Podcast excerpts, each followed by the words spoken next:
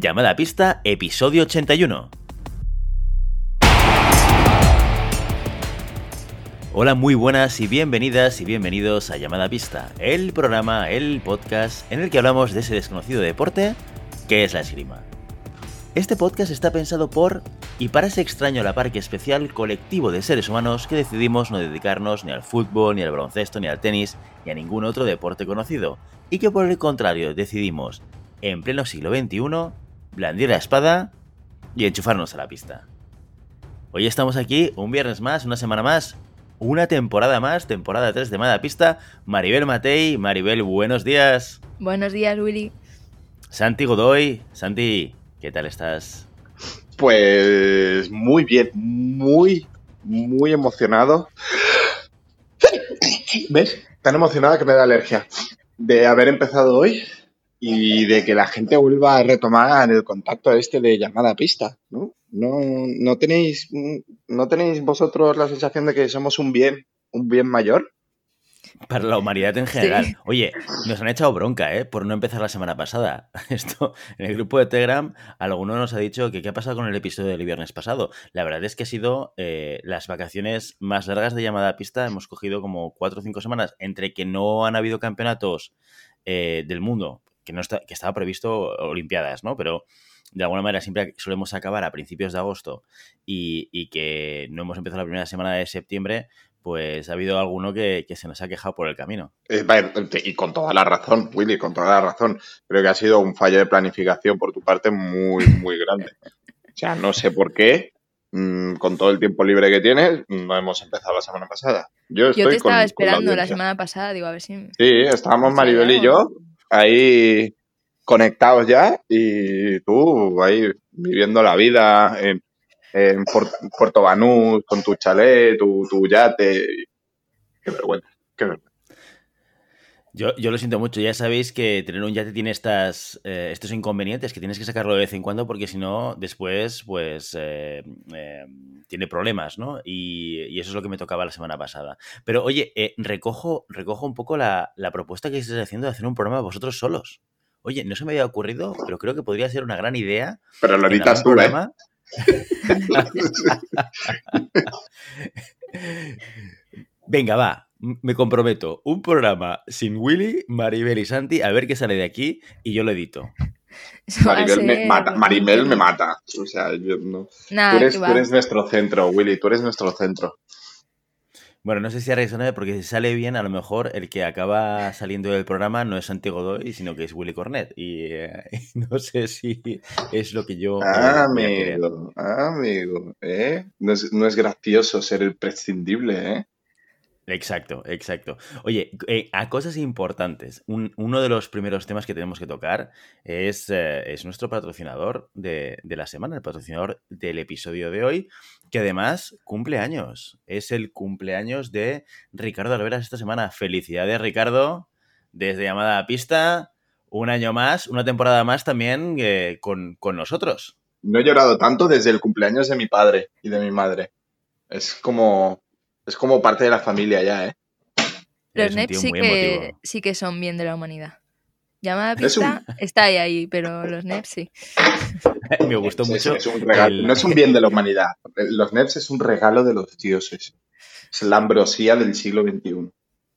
Me gustó mucho la, la comparativa y, y, la frase que, que utilizó eh, Santi en el grupo de Telegram, eh, como siendo los NEPs eh, el Tesla de, de, la esgrima, ¿no?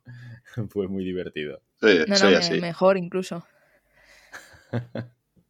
Sí, un tío, un tío que se le ocurren estas cosas, pim pam, las suelto, sí, soy un Julen Pereira de la radio.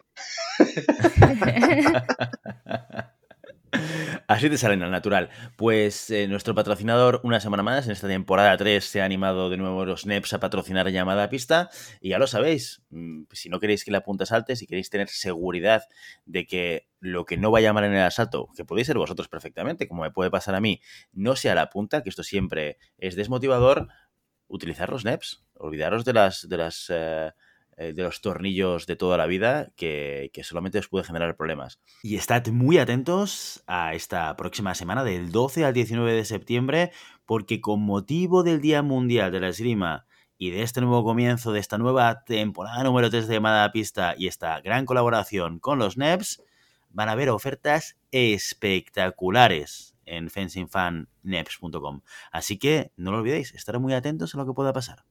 NEPs Forever. Te queremos, NEPs. Y además tenemos otra noticia Em, que queremos compartir con todos vosotros y es que hemos eh, arrancado una iniciativa. Primero hemos, hemos, cambiado la web, que una de las cosas que hemos hecho en este periodo vacacional en el que nos aburríamos en nuestros respectivos yates es dar una vuelta a la web y hemos cambiado un poco el look and feel y, eh, hemos...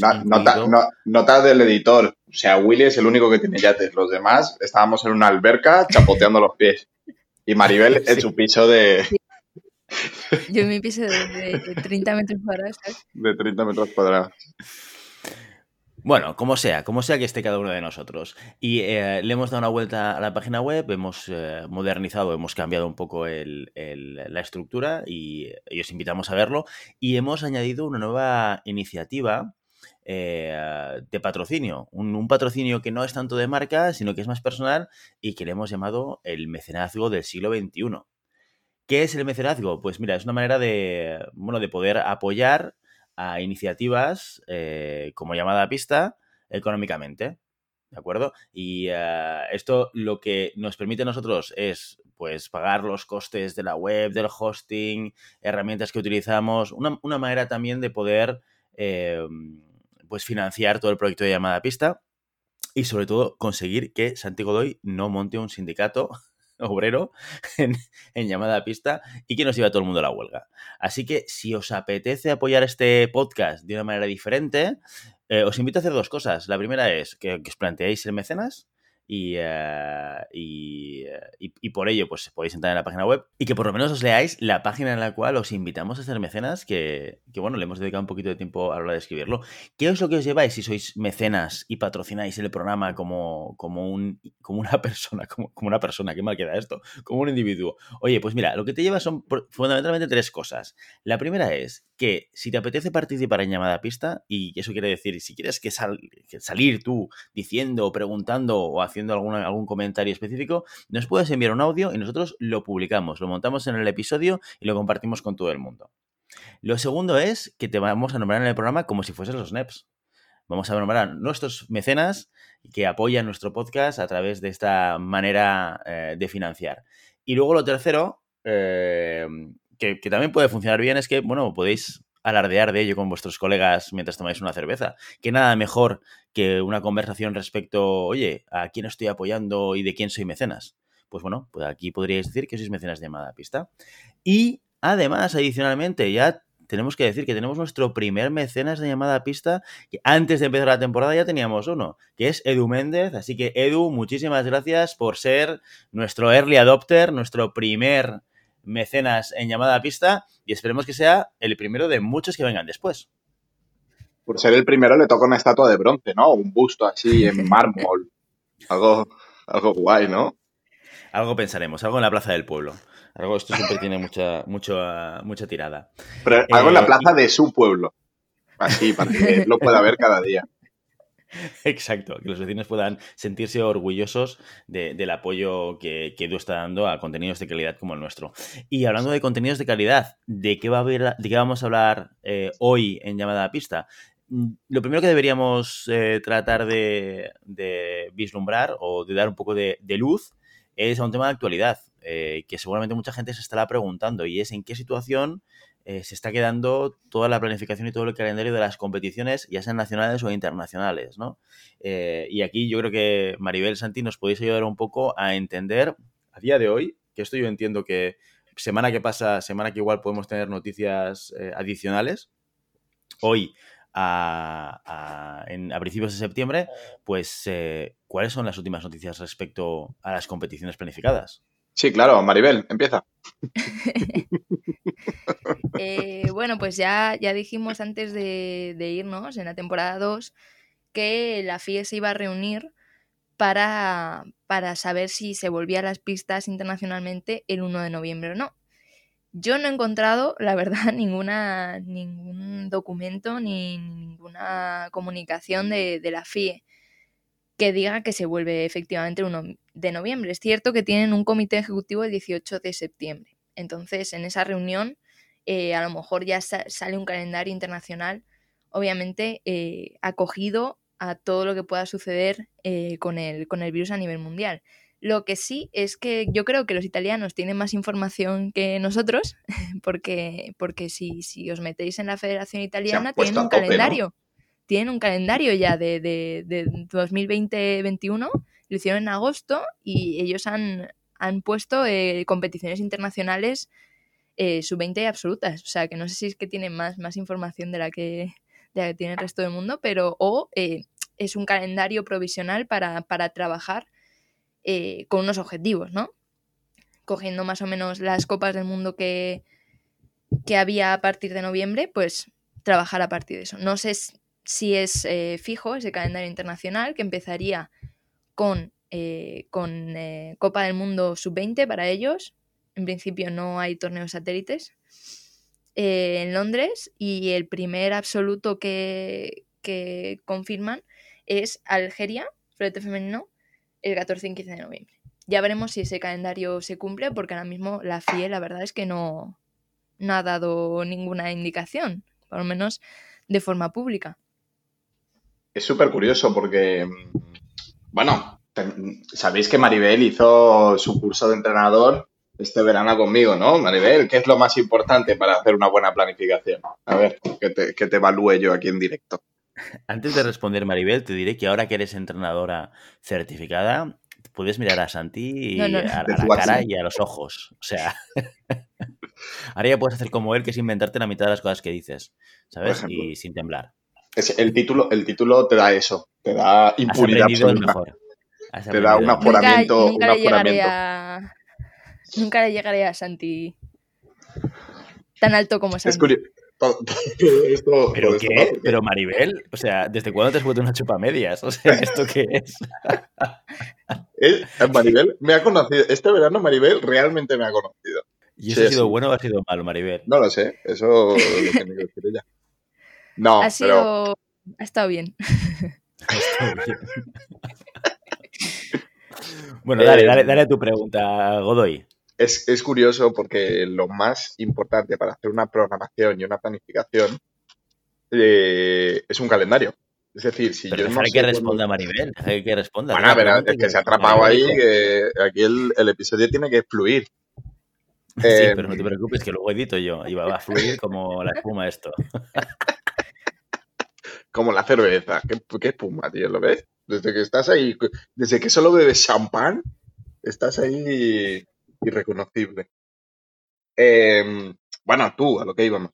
Lo más importante es una para una planificación o para un equipo nacional, siempre es tener claro cuándo van a competir, ¿no? Cuáles son sus, sus competiciones objetivo, en qué momento tienen que poner esos picos de intensidad. Eh, todo es como una, un puzzle muy grande, ¿no? Que tiene que encajar sus piezas. Si no hay calendario, eh, trabajar a ciegas es es muy difícil. Es decir, no, no somos el fútbol que sabemos que cada día o cada semana vamos a tener una competición, ¿no? Sino que lo difícil de, nuestro deporte es el hecho de que mm, hay competiciones que están tan espaciadas que tienes que ir, y muy importante, hay competiciones que cambian de, mm, em, de importancia, no es lo mismo una satélite que una Copa del Mundo, que un Grand Prix, que unos Juegos Olímpicos, ¿vale? Entonces, nosotros eh, dentro de la planificación siempre tenemos que tener, el, deportista siempre tiene un pico de rendimiento óptimo, ¿no? Uno o dos durante la temporada. Y nosotros intentamos que ese pico eh, siempre caiga en la competición más importante. En este caso, mm, ¿cuál sería, no? El, a priori los que aún no están clasificados sería ganar la clasificación olímpica y los que están clasificados sería eh, hacer los Juegos Olímpicos. Claro, pero si está en el aire todos los juegos, eh, todo el tema de los Juegos Olímpicos y está en el aire las fechas y lugares de, de las competiciones internacionales, es una locura. Como entrenador es una locura. y súper complejo de, gestionar. No es solo que pongo a mis alumnos a hacer eh, desplazamientos y clase individual, sino que tiene que tener una evolución su entrenamiento Además, eso sin contar con, que puede haber complicaciones en cualquier momento. Ya les ha pasado los italianos, hicieron una, concentración la semana pasada, creo que fue, eh, de sable, y 5 eh, cinco, sub-23 de sable y dieron positivo. Que eso ya te... Obviamente, estamos aún en pretemporada, es decir, no, han empezado las competiciones, pero eso te pasa eh, en periodo de, competición y es, un, es una complicación a tener en cuenta y el resto de, italianos y italianas siguen entrenando y demás. Estos cinco se aislaron, eh, son asintomáticos también, pero es cierto que, te puede romper un equipo entero. Realmente si se contagian cinco o seis, es muy difícil seguir eh, un entrenamiento, seguir unas concentraciones y seguir un calendario de competición. O sea que es una de las complicaciones que van a tener los, los países y los equipos nacionales eh, en este momento. Claro, no, no, hemos contado con eso. En el momento que haya algún, imaginaos, ponernos en la peor de las situaciones, ¿no? Hay una competición, un mundial, un mundial, una Copa del Mundo, Grand Prix, donde, por lo que sea, hay un brote de, del virus. Eh, te estás cargando, te estás cargando dos semanas de tu planificación de prácticamente los equipos A de todas las eh, de todos los países. No sé, hay que ir con mucho tiempo y, creo que será una, una temporada atípica no solo por el hecho de eh, esta situación ¿no? de las competiciones y la, incertidumbre, sino por un tema de, precauciones a nivel extremo para no quedarte varado dos semanas o incluso más eh, sin hacer nada. Claro, es que el tema es que no puedes hacer nada, tienes que estar en casa. O tienes montado un gimnasio en tu casa o estarás mm, encerrado en tu casa como mínimo 14 días, que es una locura. Viendo, viendo la temporada tan, tan importante que se puede convertir la 2021, eh, estar parado dos semanas y si te toca un mes o dos meses antes de los Juegos Olímpicos, eh, te rompe todo. Es será, será cuanto menos entretenido de ver.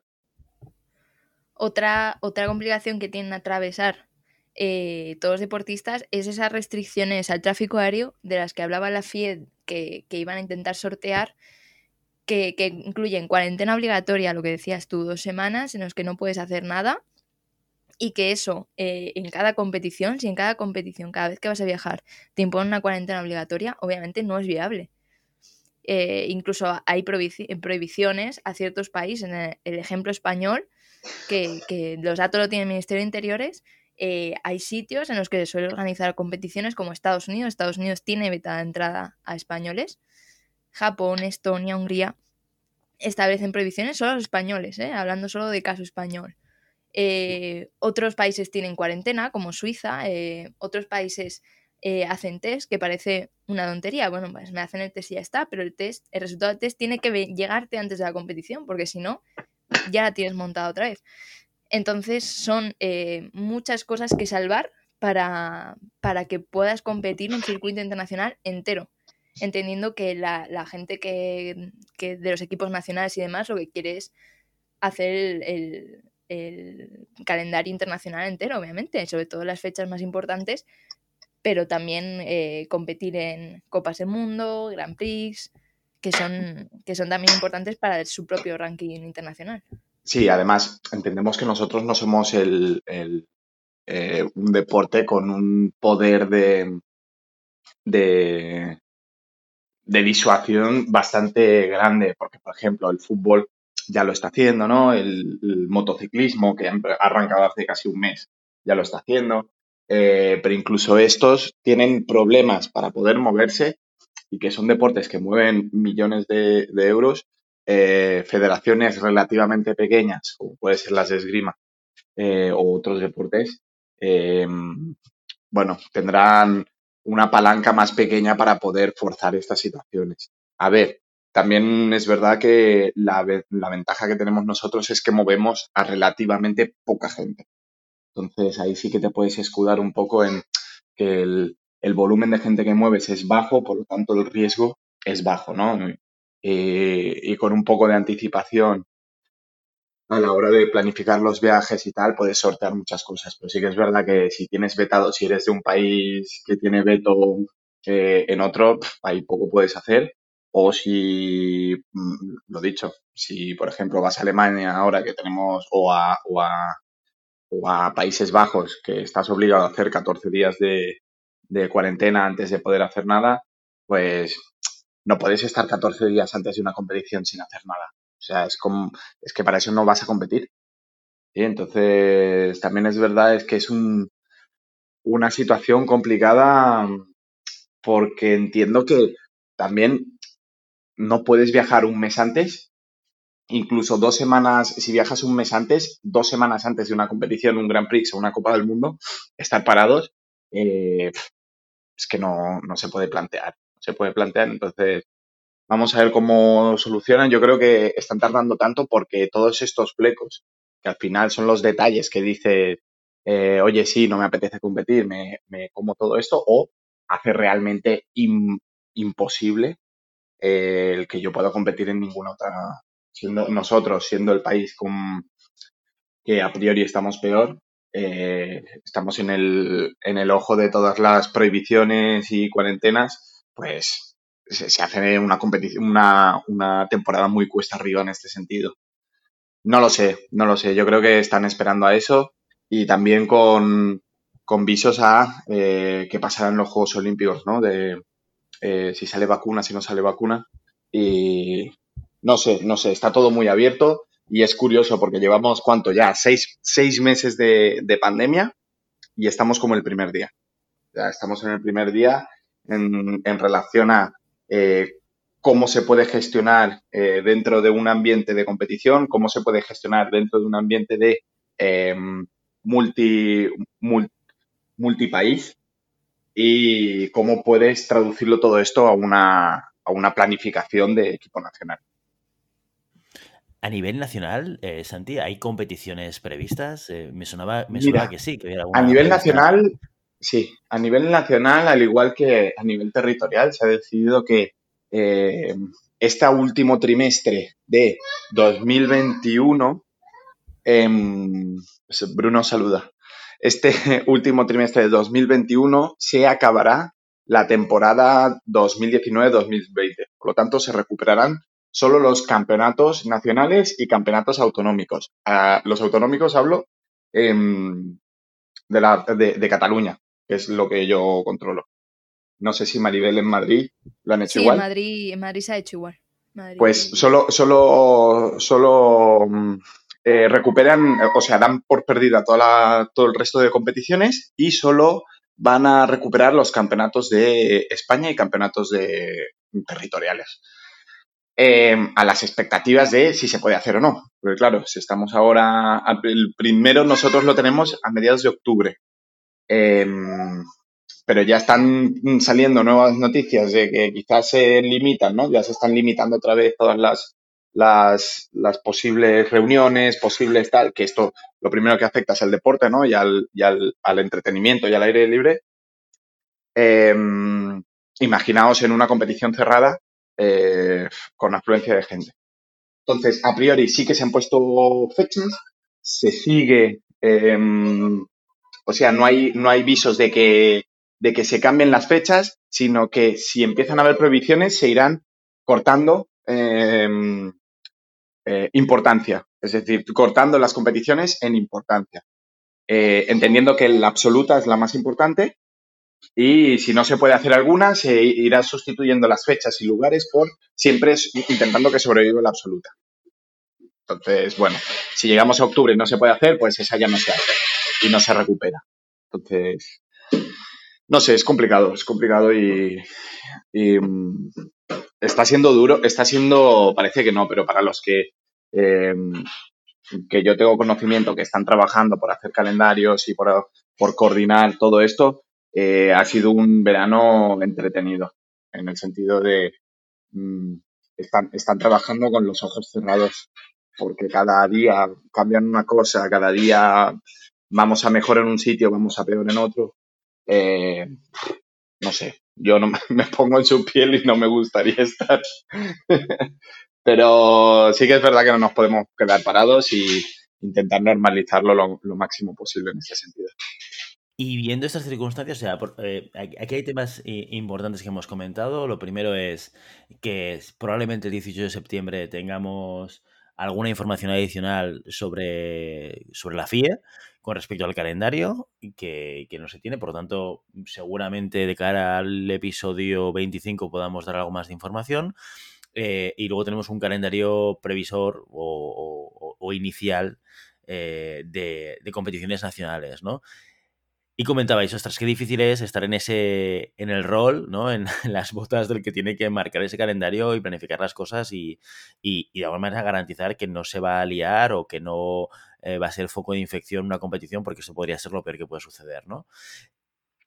Y en las botas del entrenador, eh, siempre hemos hablado de que mm, de que de alguna manera uno de los elementos relevantes a la hora de decidir qué es lo que haces hoy en tu entrenamiento es cuáles son tus competiciones preparatorias y tus competiciones objetivo, ¿no? Y de alguna manera lo que, que tú decías ahora, Santi, que ya lo hemos comentado muchas veces en llamada pista, esto es lo que marca los periodos de mayor intensidad o, de, o, en lo que te estás enfocando en, el día a día en tu entrenamiento. ¿Qué es lo que pasa cuando desaparecen estas competiciones objetivo o es tan variable? ¿Cómo, lo planteas? ¿Qué, ¿Qué, es lo que vosotros hacéis en vuestros, en vuestros clubs eh, teniendo en cuenta el, no calendario o el calendario tan poco asegurado que tenemos esta, esta temporada 2021? Mira, yo te voy a decir lo que, lo que hago yo o, bueno, a priori lo que, lo que se debería hacer. Tú cuando tienes esta carencia de eh, de objetivos, ¿no? De competiciones objetivo, eh, hablando siempre, siempre lo hemos dicho, ¿no? Una persona que tenga eh, una, una, intención competitiva siempre está planteando una temporada, ¿no? Es, decir, eh, si a mí no me interesa competir, pues la planificación, obviamente, para mí será muy diferente a la de una persona que compita. Esto, esto está claro. ¿Por qué? Porque ya no tengo ese límite temporal que me marca la competición, sino que lo que tengo es un límite de eh, conocimiento, ¿no? O de, em, consecución de objetivos em, no competicionales, por decirlo de una manera, ¿vale? Eh, para una persona que compite o que compite regularmente o que plantea una temporada de competición, lo que debería hacerse es generar picos de competiciones. Es decir, yo pongo estratégicamente una competición eh, de prueba. Entonces, eh, si yo tengo que conseguir un pico para que me cuadre de aquí dos, tres meses, lo que hago es, pues vamos a hacer una competición en el club o vamos a hacer una pool con, con premio o vamos a hacer una, una, algo, ¿sí? Un entreno especial donde cuente no sé qué, no sé cuánto. Entonces, no será nunca una competición, pero sí que es una un poco eh, la metadona. Creo que este, esta relación no, no, no, cuadra mucho, ¿no? Sería la metadona del, de, de, nuestra, de nuestra temporada, de nuestro punto, ¿no? Es el, el elemento descafeinado, pero que me sirve como mínimo para generar este punto de inflexión, ¿no? Este punto de, este pico de intensidad. Eh, si no lo tengo, lo creo. Y a priori cada club em, puede generar esto. Incluso ahora que ya se ha visto que hay mucha, mucho trabajo de coordinación eh, interclubes, lo que se podría hacer es, oye, mira, eh, nos juntamos tres clubes este fin de semana en, eh, en las instalaciones de, de, uno de los tres o pedimos un pabellón o lo que sea y hacemos una competición nosotros tres, porque entended que este problema que tenemos nosotros lo tienen todos. Ah, entonces, una de las mm, situaciones que podemos utilizar a nuestro favor es el hecho de que si todos tenemos el mismo problema, podemos generar unas competiciones no oficiales para que como mínimo nuestros tiradores puedan tener este pico que a mí me cuadre para continuar una temporada eh, lo más saneada posible. Lo último que se debería hacer es de, bueno, no hay competiciones, no compito, porque entendemos que la competición también forma parte del entreno y si yo dejo de competir, dejo de entrenar esa parte de, de, mi, de mi temporada. Entonces, no tenemos que dejar nunca de trabajar esa parte competicional ya no solo por la competición en sí, por, sino tanto por el estrés de la competición, eh, rutinas competitivas, eh, rutinas pre y post competitivas, ¿no? Eh, evaluaciones de competición, observaciones dentro de situaciones de estrés dentro de la competición para sacar elementos tácticos. Todo esto que solo se trabaja en la competición por el ambiente de competición, no deberíamos dejarlo. Entonces, sí que es verdad buscar alternativas a, lo que podría ser la, la competición federativa, ¿no? O la, o, la, tanto regional como nacional.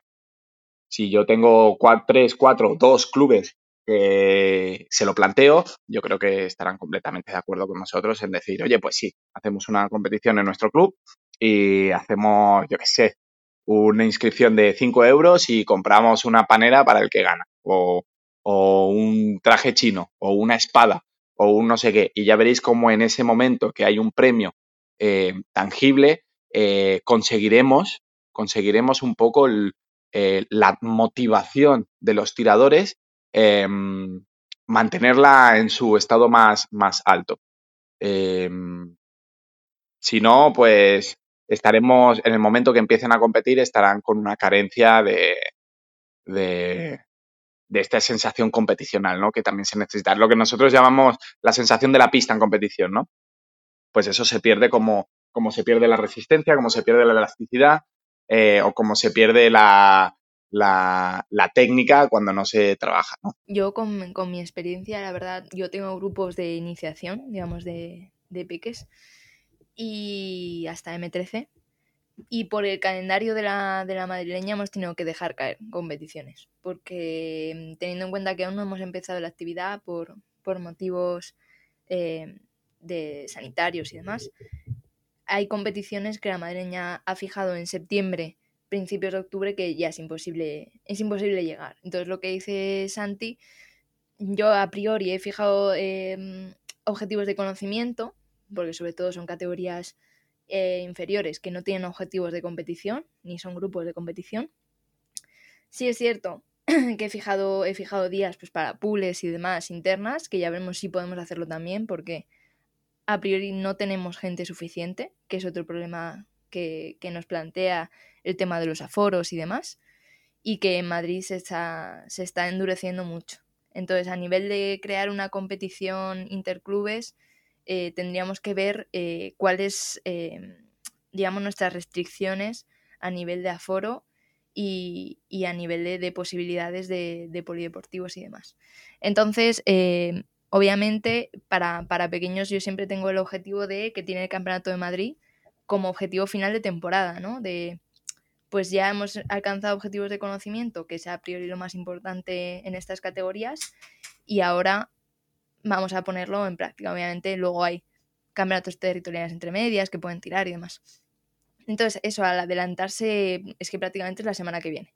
O sea, realmente no tenemos tiempo de preparar nada. Y, no sé si Santi está de acuerdo, pero eh, realmente considero peor llevar a un, a un niño o niña que no está preparando una competición, que se va a cobardar, que, que no va a tener buenas sensaciones, y mejor que se caiga esa competición, que ya el año que viene veremos si, se retoma el calendario normal y ya en un momento de la temporada más eh, mejor, que ya lleven más tiempo entrenando, se puede retomar esas competiciones de iniciación.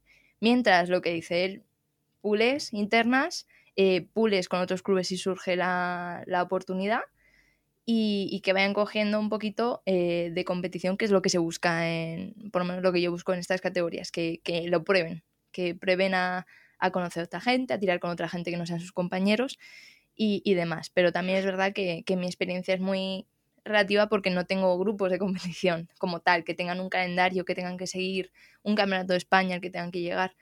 Eh, entonces, en ese sentido, mi planificación eh, ha ido en, esa dirección de objetivos de conocimiento, eh, pequeñas, em, pequeñas torneos eh, en puntos clave, pero siempre internos, obviamente, porque no tenemos la posibilidad ahora mismo en Madrid de, hacer otra cosa. Y, y, a partir de ahí, pues ya esperar a enero a ver si surge un nuevo calendario. Matei, muy bien. ¿Eso dónde lo has aprendido? Me muy bien. Un tío muy bajo me ha dicho, mira, las planificaciones son así. Eh, estoy completamente de acuerdo contigo. Es decir, eh, tenemos una, una eh, por, por, educación, básicamente, ¿eh? sí, Bruno. por educación nos han educado siempre que si hay, si hay una competición hay que ir, ¿no? Y no estamos obligados a competir siempre. Es decir, la competición siempre tiene que estar supeditada a nuestros alumnos, en el sentido de que si mi alumno no está listo para competir en ese momento, lo primero que tenemos que hacer es soltar la competición. Si no, no tiene, no tiene ningún tipo de sentido el, eh, la finalidad competitiva y sobre todo en, em, en categorías de formación, ¿no? Que, decimos. Eh, la categoría de formación, como su nombre indica, lo que busca es una enseñanza, ¿no? Una enseñanza y un aprendizaje. Eh, si yo estoy completamente convencido que el aprendizaje que tiene que sacar de esta competición no lo va a sacar, mm, el alumno está por encima de todo. Y esto de, yo soy un poco reticente al lanzar al niño a la piscina y bueno, ya si se ahoga lo salvo, pero si no se ahoga tal. Entonces tenemos, eh, hoy en día tenemos los recursos y tenemos los mecanismos para saber si nuestro alumno está preparado o no y llevarlo a esta situación lo más preparado posible. Entonces, esto de lanzarlo a la piscina a ver qué pasa, eh, hace tiempo que se ha dejado de hacer ya en muchas, en muchas situaciones eh, de enseñanza ¿no? o, pedagógicas, porque tenemos esta capacidad de poder observar a nuestro alumno si, si, está bien o está mal, ¿no? Entonces, sí que es verdad que a veces plantear las temporadas no competitivas son más complejas que las competitivas, ¿no? Porque las competitivas lo que te genera es eh, una temporización. Es decir, tengo un mes y medio para preparar la competición. ¿Vale? Entonces, en este mes y medio tengo que hacer las cábalas, quizás es más complejo en el, en el momento de intentar encuadrar todo, ¿sí? Pero tengo un, tengo un final.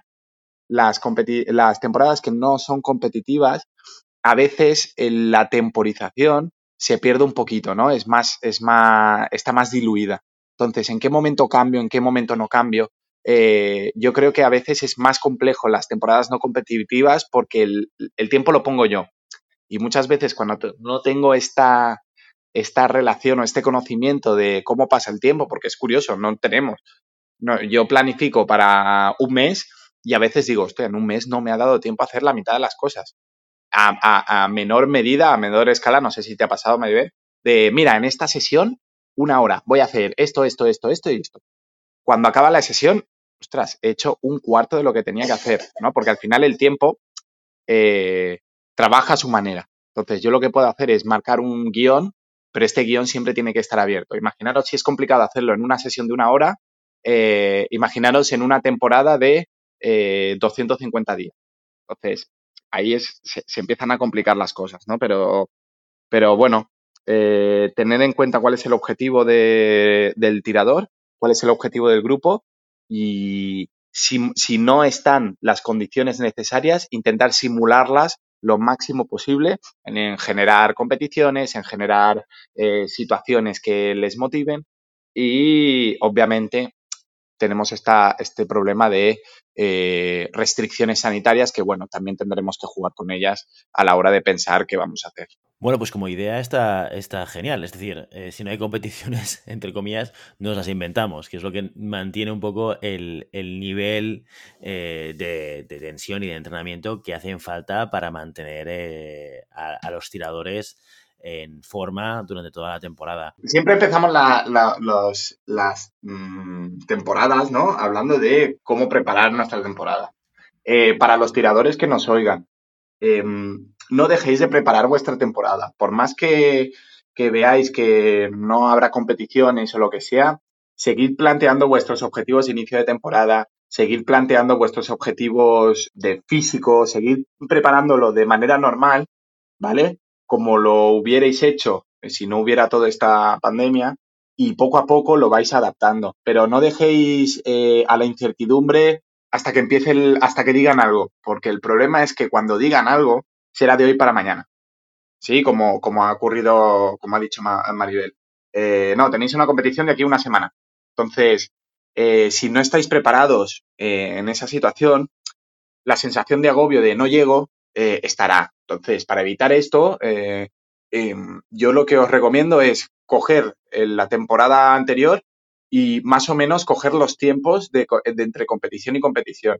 Y aunque no sean los reales, más o menos ya tenéis, tenéis algo sobre lo que trabajar y seguir marcando vuestros objetivos, seguir intentando eh, hacer un pensamiento de qué es lo que queréis mejorar y una vez ahí lo tengáis hecho, lo cuadraréis de manera, de la mejor manera posible en lo que estéis, pero ya cuadraréis algo y no tendréis que pensarlo una vez iniciada la temporada, que eso es, ya iréis con, con la soga al cuello toda la temporada.